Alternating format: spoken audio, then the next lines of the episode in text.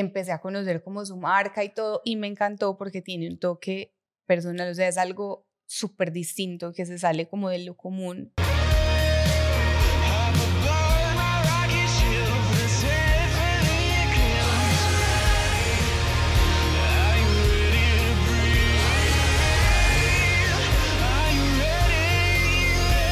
Jorge, bienvenido a The Soul Styling. ¿Cómo estás? Muchas gracias por aceptar esta invitación. Me siento muy feliz de que estés acá. Gracias por invitarme. Me Qué encanta. Chévere. Bueno, a Orozco, a mí me encanta contarle a la gente cómo nos conocimos. Entonces, a Jorge, a Orozco, se llama Jorge Orozco, lo conozco porque Andrés se fue a hacer un traje para un matri que tenía cuando en, tenías el local de sastrería y de verdad me encantó. Y desde eso me volví seguidora y te admiro demasiado, entonces por eso estás Nos volvimos fans. sí. Mutuos. Total.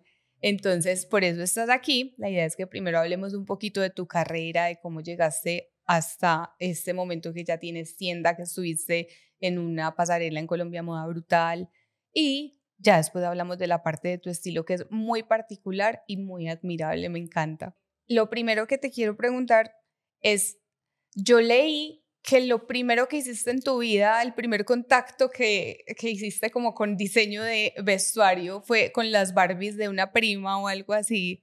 ¿Es eso? Cuéntanos esa historia. Es, es como una anécdota mm, familiar y terminó siendo como, como esa, esa historia que cuento en las entrevistas, pero es súper cool. Me encanta. Pues desarrollé como esa curiosidad por el vestuario. Sí. Y me encantaba jugar con mis primas, entonces todas tenían sus Barbies y todo. Y mi abuela, que era una costurera pues fenomenal, me empieza a enseñar cómo hacer pues la ropita para los muñecos. Entonces yo no, pues yo le quiero hacer ropa a las Barbies y ahí empezó como todo el, todo el tema de pues como de buscar la manera de hacerlo y bueno, pues ya, ya pedí una Barbie de Navidad, eso se volvió toda una revolución pues familiar, pues mi abuelo casi se muere, me regalaron un Ken. Sí. Yo creo, los, los, los papás y los abuelitos tienen unas cosas muy raras. Yo eh, pedía siempre Barbies y muñecas porque era lo que uno siempre pedía. Y en una Navidad salió una muñeca que era grande, era como el tamaño de uno, y yo la pedí. Y me llevaron, fue el muñeco. Y ya grande me enteré que es que a mi papá no le parecía correcto que yo tuviera tantas muñecas que de pronto me iba a hacer ir rara y yo era como, ¿qué? O sea, y yo quería la muñeca porque era mi amiga, o sea, yo no quería un niño. Es como esa forma de, de, pensar de la gente, yo no sé qué, pero bueno. Pero yo nunca lo supe tampoco, o sea, yo nunca lo supe y años después una tía me dice como, no, su abuelo casi se muere, que usted quería una Barbie, yo en serio, vea, nunca lo supe. Bueno, pues siquiera te la dieron, porque a mí no, me dieron la A mí no me la dieron. Ah, ¿no? Me dieron el qué. Ah, verdad, qué rabia. Bueno, pues le hiciste ropa al Ken. Le hice ropa al Ken y pues tenía también otras Barbies y bueno. Me encanta. le hice todo su armario. No, yo, yo chiquita también hacía eso porque mi abuelita también tenía como su taller de costura. Ajá. Y me encantaba eso, coger como las telitas y les hacía, pues porque yo no sabía coser ni nada pero también había un cuaderno en el que uno recortaba la prenda y se la ponía a las muñequitas. Era lo mejor, tuviste ese cuaderno o algo así. unos de moldes que era como cortar el molde y uno lo cosía así. Me encanta. Bueno, y desde chiquito hasta que ya entraste a la universidad, ¿volviste a tener como algún contacto con la parte de la moda? Siempre fui como muy em, curioso sobre pero es como una mezcla, como cómo entender por qué funcionaban las cosas. Entonces me parecía súper complicado que mi abuela cosiera una camisa. Yo, esta señora, ¿cómo hizo una camisa? Sí. Y mi mamá también lo hacía. Em, y pues sí me generó esa curiosidad. Yo nunca entendí que tenía como esa eh, pasión o como esa admiración hasta que ya me encontré con la, pues como así ah, es que voy a estudiar diseño de modas y, pues toda la vida he cosido y no sé, me gustaba por ejemplo pintar sobre telas, hacía como manillas en el, en el colegio para vender, pues iba a todas las ferias de no sé qué, entonces eran manillas como en denim precisamente. Y, y aprendí, o sea, fue muy loco porque yo me metí a estudiar publicidad y el primer semestre de publicidad me compré una fileteadora y una máquina okay, plana. Súper coherente. sí, total, súper incoherente. Total. pero bueno, iba como por el camino de. Sí. o sea, estabas siguiendo como la intuición. Ajá. Bueno, ¿y en qué momento te cambiaste de carrera? Eh, segundo semestre de publicidad. Termina el semestre y yo digo, no, esto sí no me gusta ni cinco, o sea, yo no sé por qué me metí a estudiar esto. Y bueno, y, y, me metí a Bolivariana a estudiar diseño de vestuario y me encuentro con esto que fue como algo que ya me gustaba mucho y cómo volverlo algo más pro, porque pues algo que sí, siempre me ha gustado es saber de las cosas en general. Y para uno saber coser, pues tiene que entender un montón de cosas. Total. Entonces, bueno, pues me pareció muy cool eso y, y así me la tomé como entender cómo funcionaba y, y me gustó mucho. Me encanta. Créeme que la publicidad no cambia. O sea, yo terminé en publicidad, trabajo en publicidad y todavía me pregunto por qué estudié publicidad. No cambia.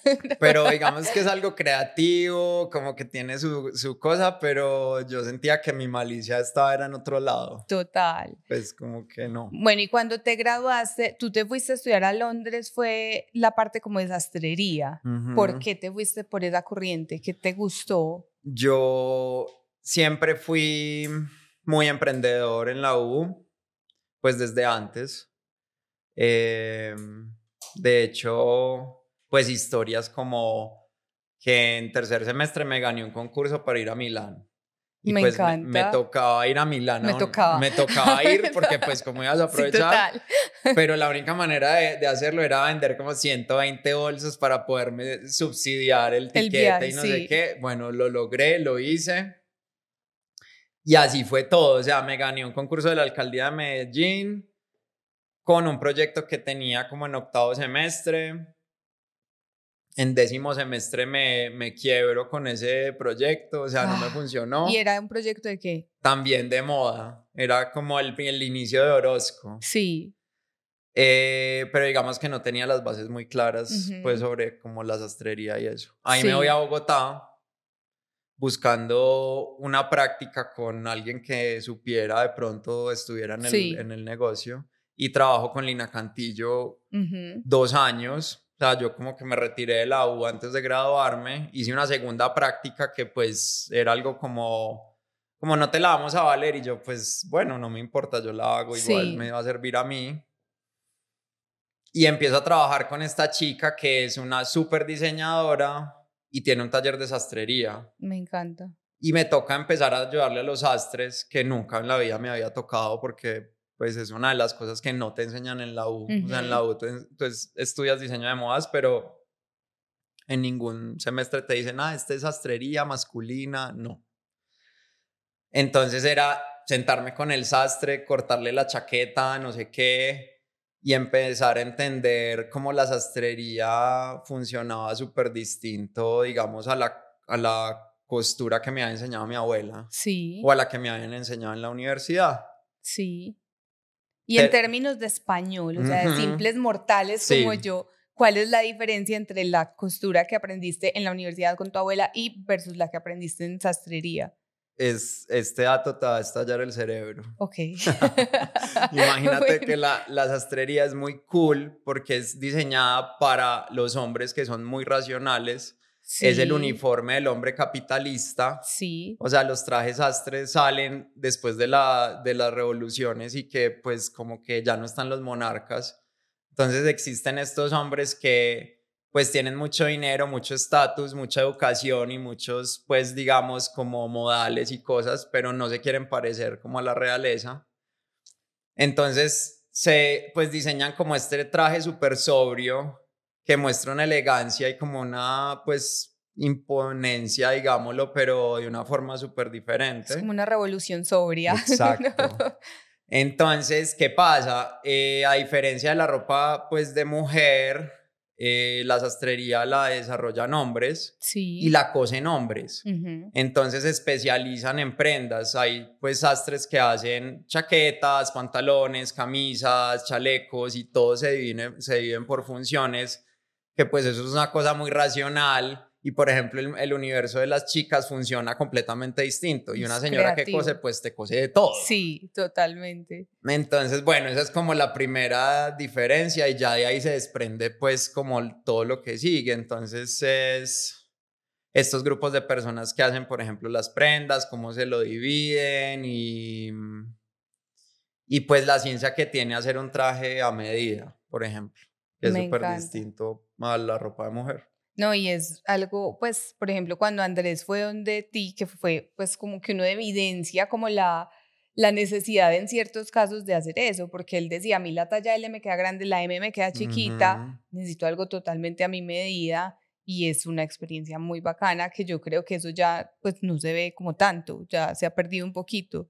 Sí, por, la, por el cambio, por ejemplo, de la moda y que tú ya vayas a una tienda y de pronto encuentres ya trajes ya hechos, pero claro, la sastrería es pensada en, en un principio para ser hecha sobre tu cuerpo.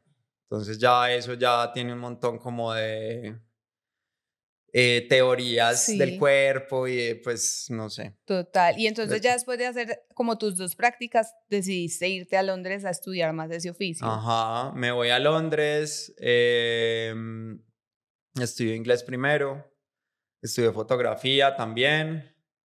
Y No- cuando, No, sabía ese dato. imagínate, pero la, la estudié porque quería aprender más inglés y en el curso que iba yo decía, no, es que yo qué voy a aprender aquí con el venezolano, el español, el guatemalteco, o sea, no. Sí. Entonces me metí a la clase de fotografía y era súper cool porque era un montón de señoras que me contaban del hijo, del esposo, del viaje a no sé dónde. Era una nota. Costurero de fotografía. Costurero de fotografía. Y me meto a, a London College of Fashion. eh, empiezo este máster en menswear. um, y después se me trocó como la vida. Yo me iba a quedar en Londres.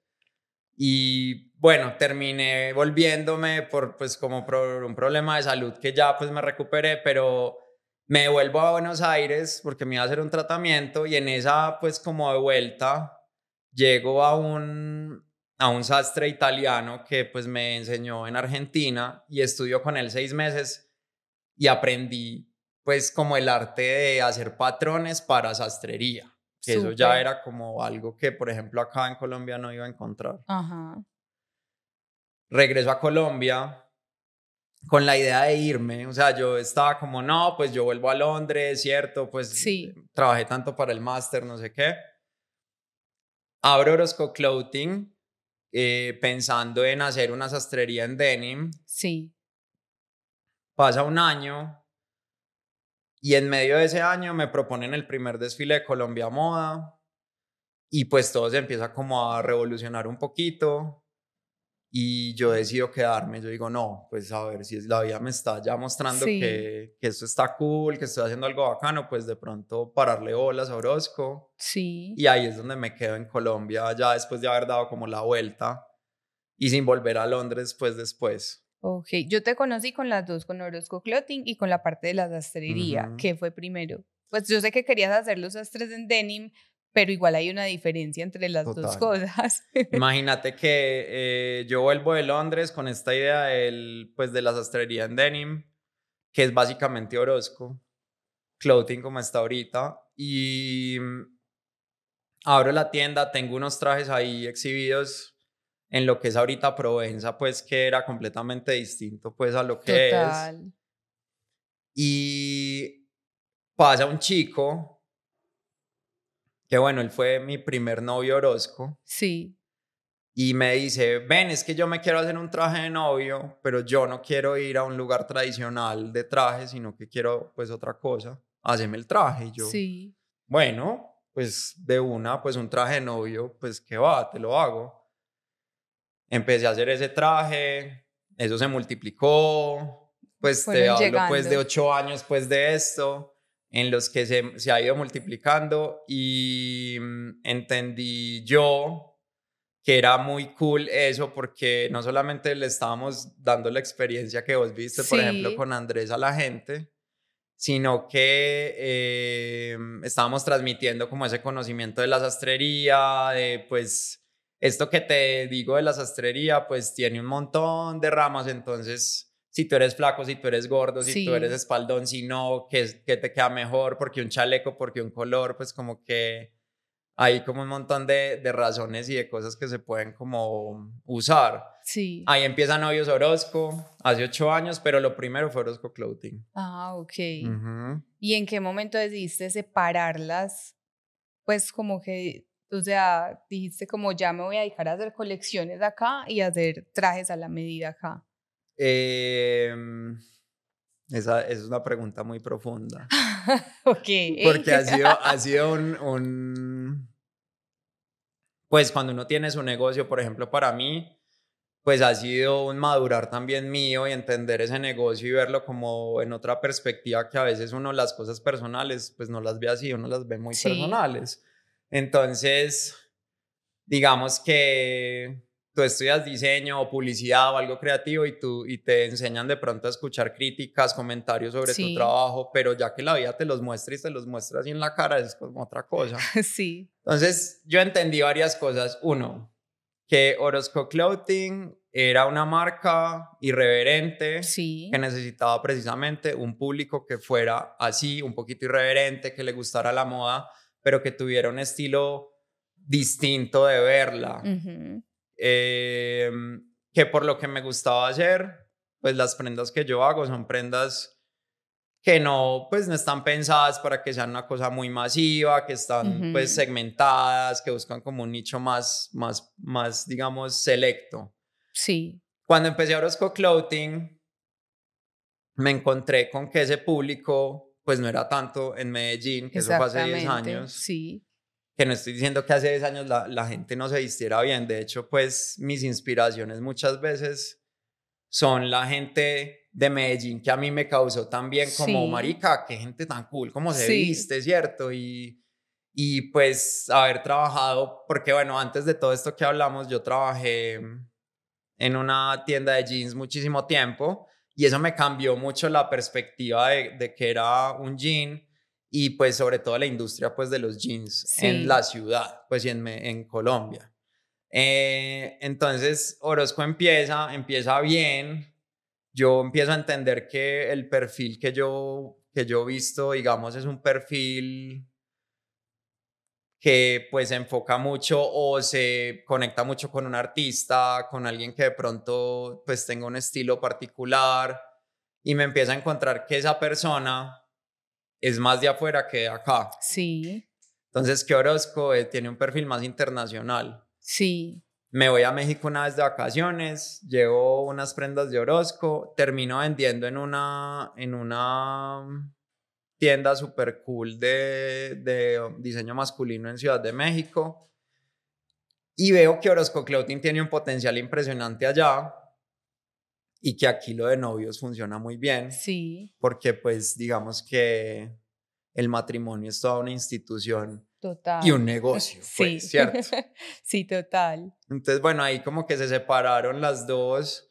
Eh, pues créeme que no fue tan fácil así, pues como te lo cuento, como, ah, sí, no, yo voy a hacer esto y entonces Orozco México y no sé qué, no, yo era como, pues pucha, pero yo, yo quiero ser el sastre de, de trajes de novios, o sea, Jorge Orozco, Sí. vos te visualizas haciendo eso. Y yo pues voy a ser el más hollado y el más rockero y el más punk y el que sale de falda y te atiende, o sea, ese voy a ser yo, o Me sea, no, encanta. no voy a perder, Sí. perder eso. Me costó entenderlo al principio, que a la gente le gusta eso. Entonces, bueno, pues esa es la esencia de pronto de Novios Orozco, como dar una asesoría que va más enfocada hacia el estilo de cada persona Ah, exacto.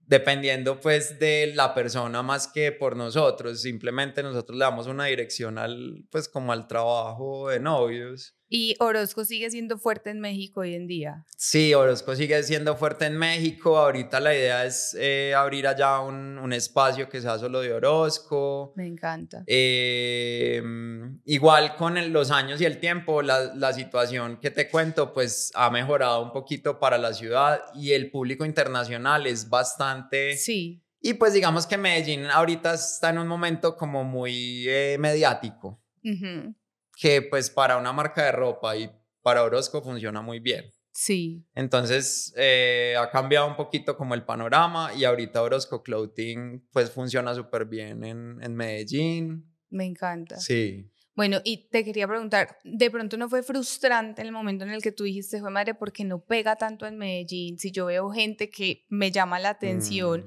y cómo descubriste que era México el lugar. Fue, fue un poquito frustrante porque, claro, es un montón de trabajo que vos le metes, como de, de energía. eh, yo he sido muy nerd, pues, como, y me gusta hacerlo, pero entendí que no era solo ser nerd. Hay que tener también un sentido como de lógica de las cosas y, y bueno, pues simplemente yo siento que no hay casualidades. Yo fui a México, pues te digo que vacaciones, pero claro, la vida me tenía ya como tan, tan, te voy a presentar a este, a este y no sé quién. Sí, Y termino dándome cuenta de eso y de pronto entendiendo que era un mo- momento mío como de madurar también como ese diseñador y conocer más y como entender también ese público como latinoamericano que es muy distinto a lo que vemos en Medellín, por ejemplo. sí, exactamente. Me pareció un reto, o sea, digamos que la frustración fue más como un reto, fue como, bueno, entonces Duró Pues- poquito la frustración y se convirtió en un reto. Sí, bueno, sí. eso está muy bien, es una forma de uno afrontar esas vainas. ¿Cuál es la parte de tu labor que más disfrutas de hacer? A mí me encanta eh, dirigir uno. Pues Sí, me encanta dirigir y como, como sentir un equipo detrás y eso me parece súper cool. Como de todo el trabajo que he desarrollado estos años, tener un equipo de trabajo y poderlo dirigir y pues llevarlo como un objetivo, eso me parece muy, muy cool. súper. Y me gusta mucho eh, generar como estas inspiraciones, como lo que viste vos en el desfile, pues que Ujú. es todo un cuento que inventamos de- detrás de una colección. Como la parte creativa, Eso me encanta. brutal. El, de- el desarrollo que tiene eso detrás, me parece también. Bueno, y cool. vamos a un tema que quería hablar y era el, el desfile que tuviste en Colombia Moda, que sacaste una colección brutal llamada Jaguar, inspirada en el Jaguar. ¿Cómo fue esa experiencia para ti en términos de emociones? ¿Cómo llegó? Eh, ¿Tú ya tenías pensada la idea o todo nació y fue creado para esa pasarela? ¿Cómo fue esa experiencia? Digamos que para Jorge Orozco, el hecho de que las colecciones tengan un poquito de mis vivencias siempre ha sido importante. Claro, Entonces siempre le he hecho tributo a mis despechos o a mi rebeldía o pues en este caso como digamos a ese super ser que todos tenemos dentro. Todo llegó por conexiones, sí, pues por la chica, por eh, del Fashion Group, Ujú. conocí a, a María Angélica, que bueno, pues ellas son unos de los patrocinadores de esta pasarela de Alma Rosa sí, y estaban muy interesados en que Orozco fuera esa marca como jeanswear nacional, que pues mostrara de pronto otra cara de esa industria que, que pues tiene tantas caras, pero digamos una cara como tan del, no sé, del mal precio, del mal pago. sí, de- total. ¿Cierto? Entonces me contaron el cuento, eh, me pareció muy interesante, como siempre lo vi como un reto porque bueno, era relacionar para los que no saben, Alma Rosa es una fundación que busca prevenir el cáncer de Sí. mama. Y bueno, esta, este problema no solamente es con los hombres, sino también con las mujeres, digamos, lo dije al revés, o sea, es más con las Con mujeres, las mujeres que que con los hombres. Pero también están ahí incluidos. Sí, como que a los chicos también nos da. Exacto. Eh, y bueno, cómo llevar eso a una pasarela, o sea, pues como que te tiren eso así, como bueno, ¿y qué podemos hacer? Y me, me pareció interesante uno, me pareció bonito conocer esas personas que pues están detrás de eso. Sí. Y, ah, y el tema como de mm, del autocuidarse y de pues Sí. me pareció súper cool, o sea, todo me encantó y todo se dio por conexiones que pues como que tuvimos en, en Colombia Tex del año pasado. Me encanta. Esa colección me gustó muchísimo. me la tenía que medir, pero me encantó. Y ahí te voy a dar el primer regalo del podcast. Es un diseño de, Ay, un- me muero. de alguien que se llama Oscar Agudelo. Y yo lo vi y se llama El Jaguar. Entonces, ese es el primer regalo. Me muero, yo lo quiero abrir. Obvio, los tenés que abrir, se tienen que abrir en vivo. ¿Y qué sabes del jaguar? A ver, cuéntame tú.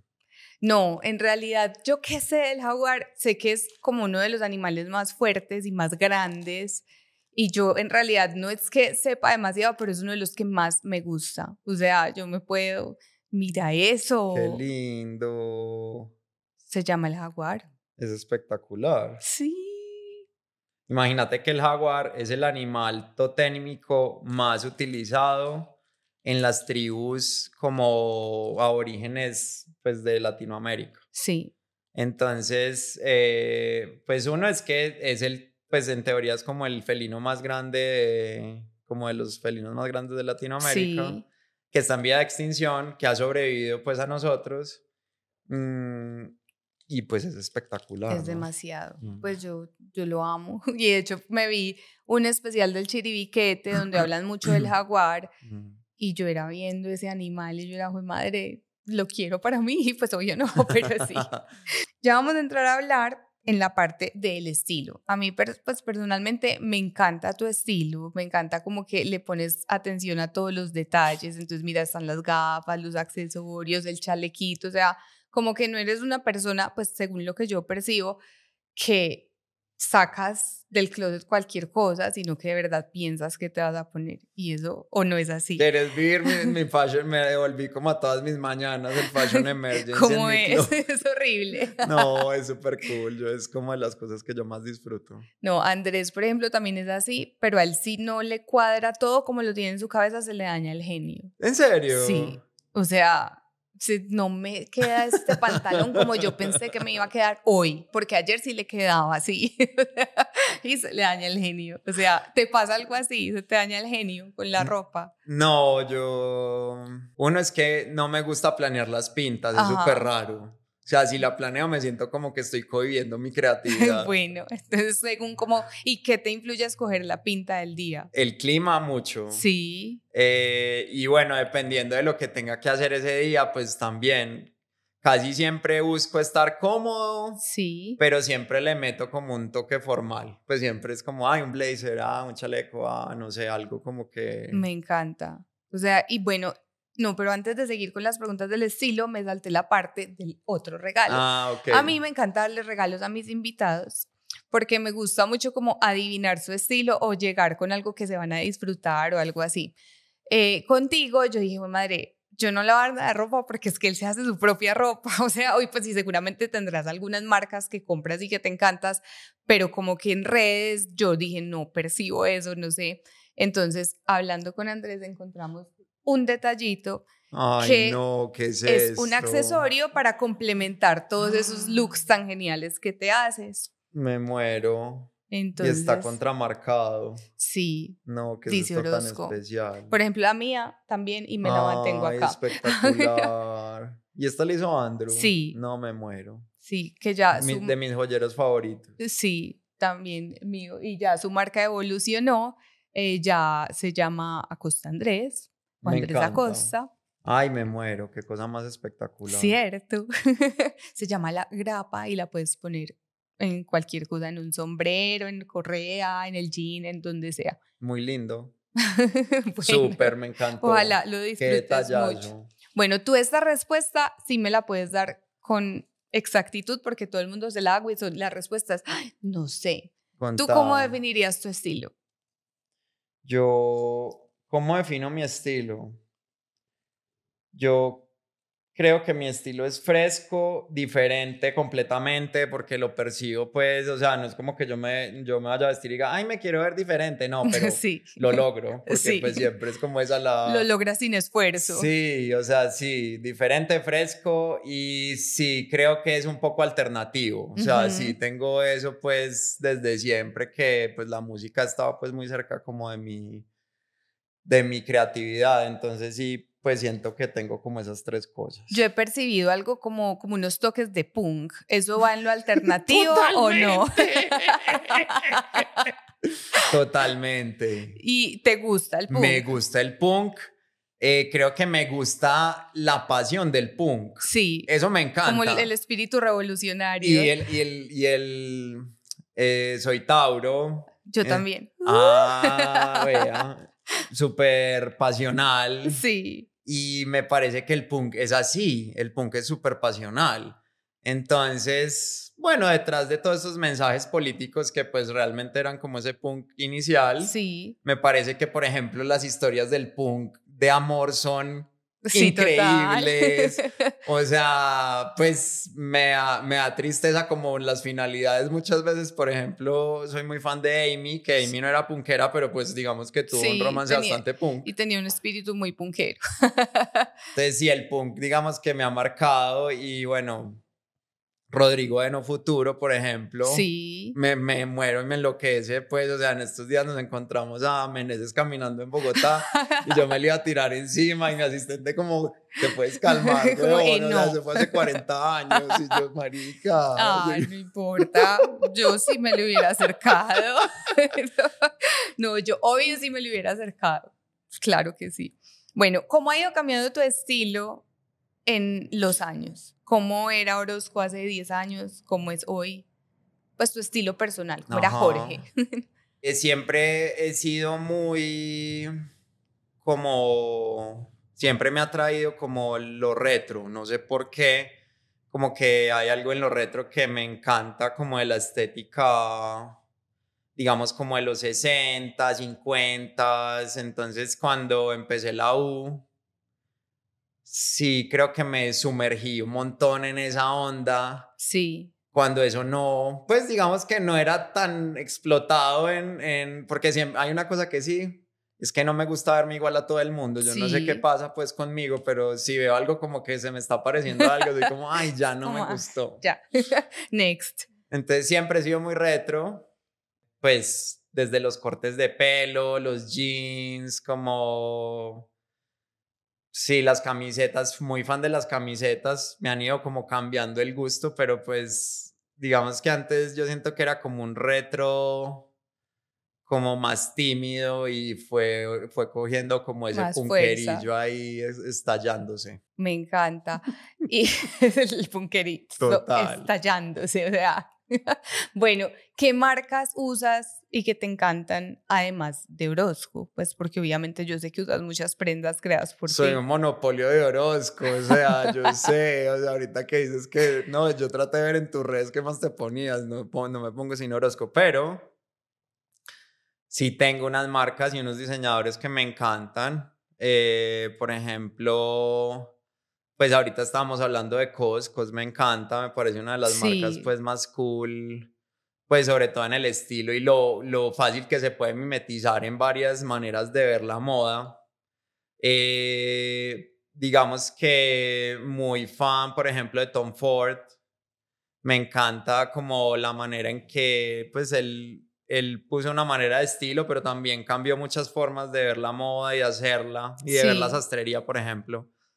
Entonces me encanta, D-Square me encanta. Sí. Me parece una marca de jeans pues genial. Eh, por ejemplo, Demham, que es una marca también de jeans holandeses increíbles. Nudie Jeans me parece impresionante. Entonces, Nos van a tener que dejar los...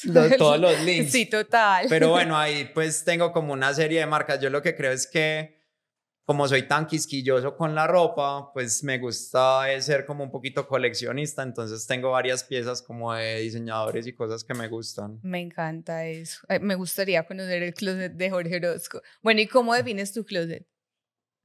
Mi closet es 90% camisetas, tengo y 90% camisetas y la parte de camisetas es como dos tablas de camisetas blancas porque amo las camisetas blancas.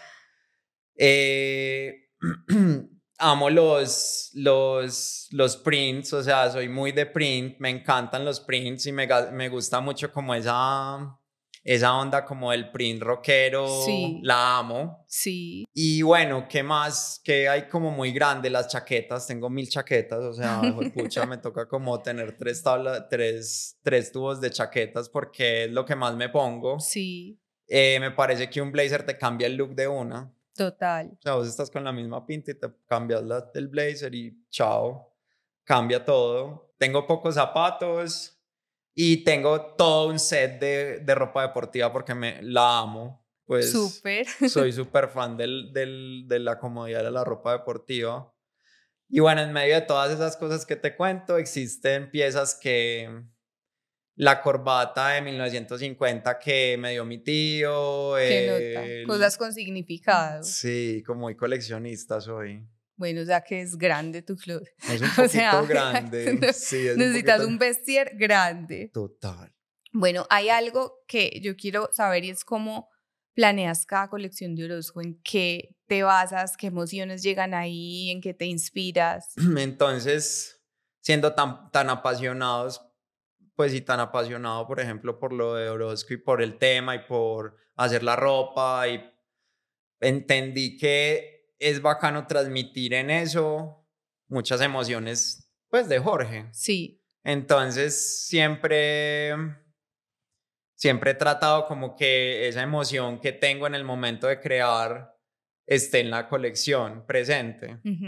Entonces, no sé, siempre hay un momento de quiebre en el que yo me doy cuenta qué es lo que estoy pensando o qué es lo que está pasando en mi cerebro y por qué lado me debería ir. Por ejemplo, esta colección, pues esta colección Jaguar no tuvo nombre hasta un mes antes de la pasarela. Ok.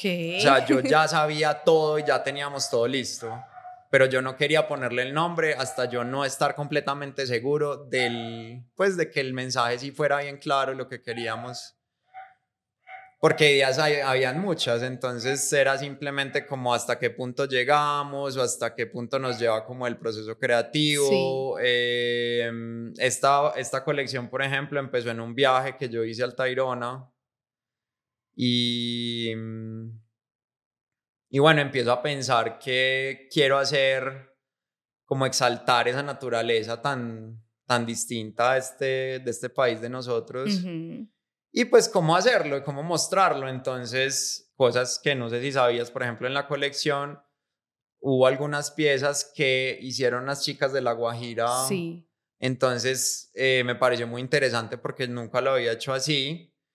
Eh, como, como tu diseño puede llegar a manos de una tejedora en La Guajira, ella lo hace y te lo envía y pues digamos que, wow. Sí. Entonces, bueno, la idea era exaltar ese de Colombia, exaltar la naturaleza, poder llevar ese mensaje de pronto como lo del jean que tenés puesto que es muy bonito, es este, este jean almarrosa que pues precisamente está inspirado en todo esto que les cuento, en los caudales del río Amazonas, por eso es que tiene esas curvas, ¿cierto? Pero el nombre jaguar y como la inspiración en general fue como de verdad esas fuerzas, esa fuerza que yo entendí que pues tenemos todos los seres humanos pues dentro de nosotros, sino que claramente estas personas que tienen cáncer pues les toca sacar las uñas. Total. Y vivir. Sí. Es como viva o pues o, no, pero pues es como tenés esas opciones o te aferras a la vida o no, entonces cómo hacerlo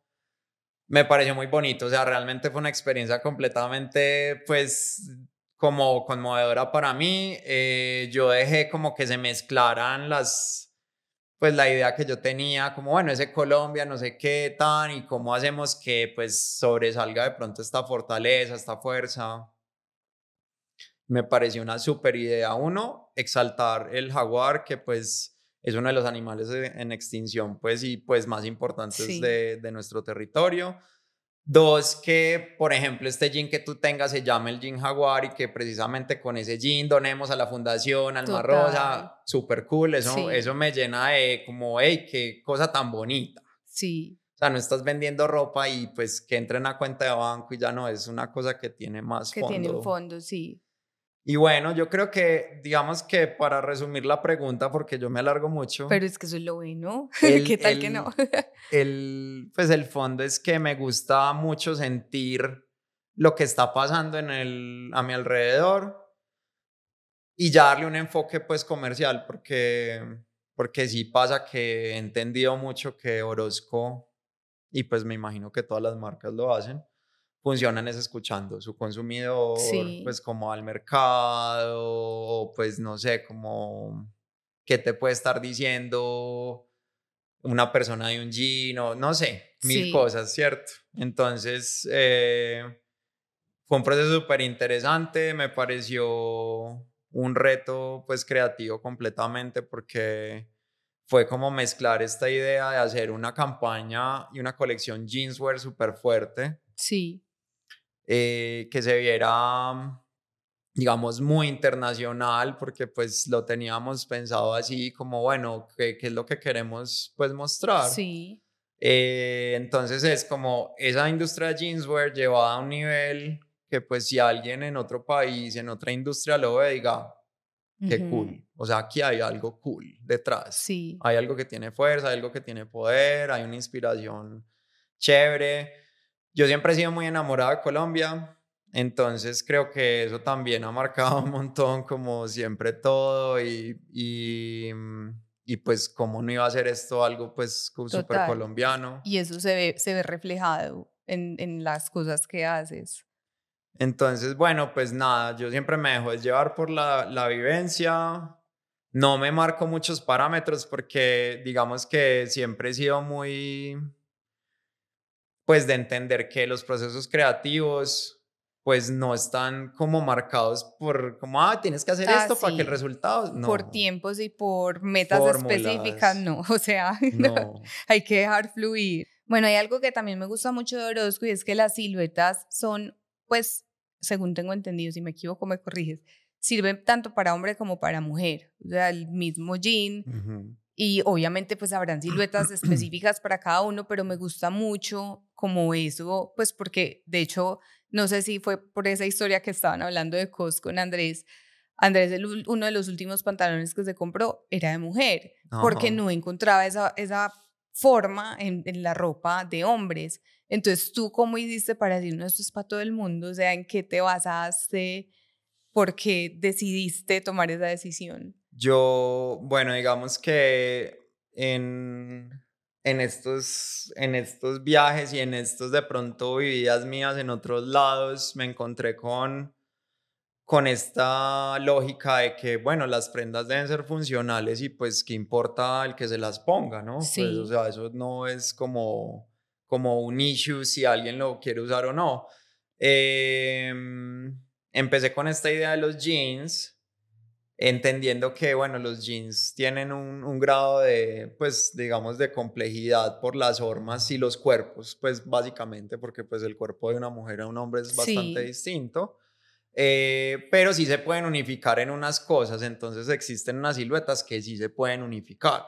Me encanta. Me pareció, uno, em, más como racional, lógico, pues como más, digamos, chévere mostrar así como la, la forma de los jeans y tener unas siluetas que sean hombre y mujer Sí, y mostrarlo así, pues, por ejemplo, en la página. Entonces, pues, digamos que está separado por hombre y mujer, pero si tú te metes, pues es están el los mismo mismos jean, jeans. sí. No, a mí eso me encantó y me parece muy ganador, además por, por lo mismo, porque muchas veces uno se niega a ir a la sección de hombres porque es de hombres y resulta que hay cosas, pues por ejemplo hay camisetas de hombres que a mí me encantan. Entonces me encanta que, que rompas como esa barrera, me parece brutal. Bueno, hay algo que te quiero preguntar y es, ¿tú qué consejo? Tú tienes un estilo muy definido y obviamente pues eres diseñador, eres creativo, pero es algo que la gente del común no le queda tan fácil. ¿Tú qué consejo le darías a la gente para que encuentren su estilo único?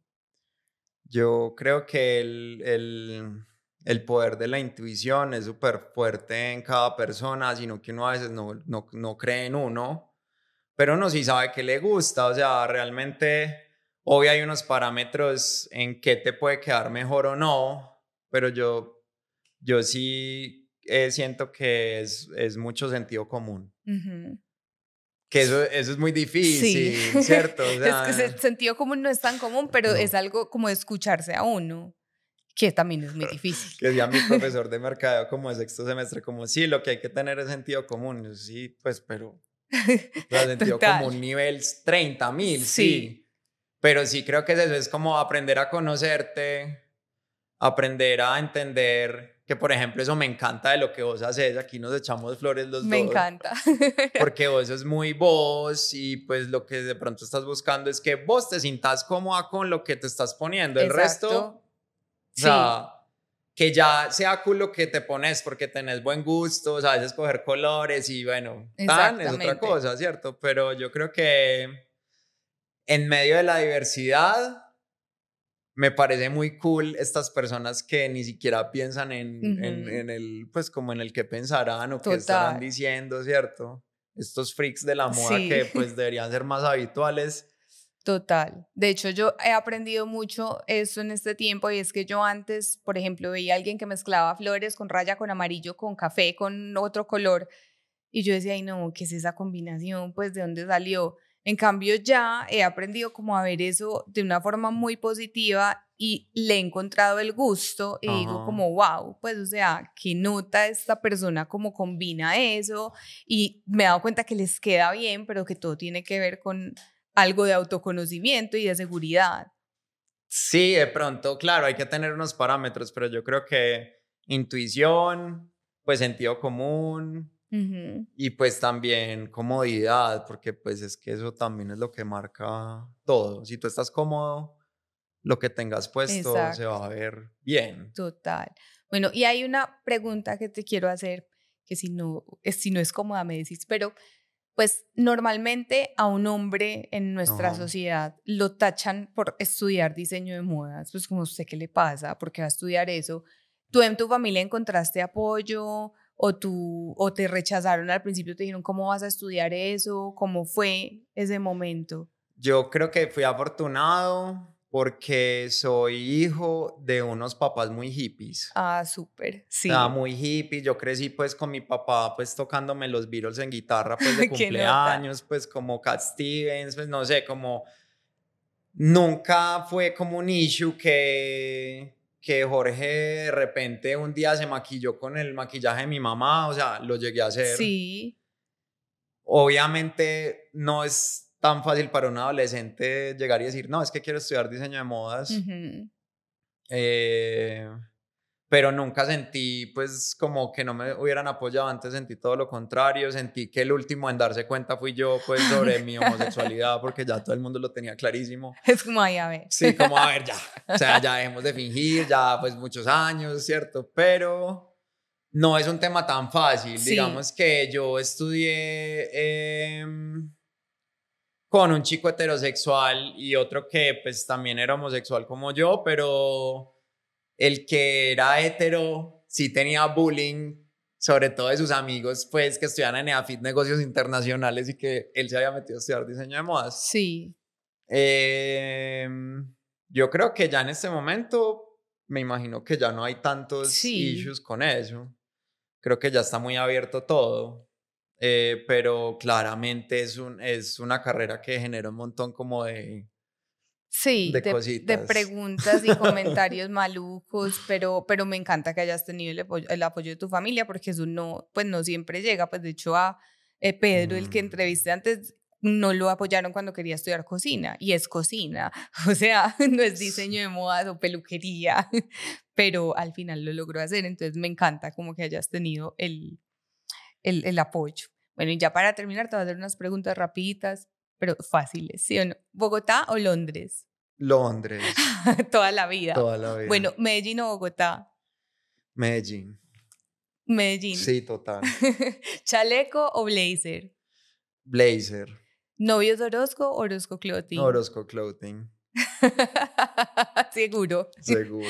¿Por qué?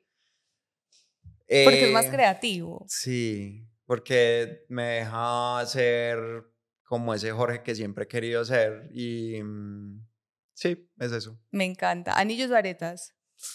Las dos. No, anillos o aretas. Ay, anillos, pues. Campo ciudad. Qué de difícil, amo la ciudad.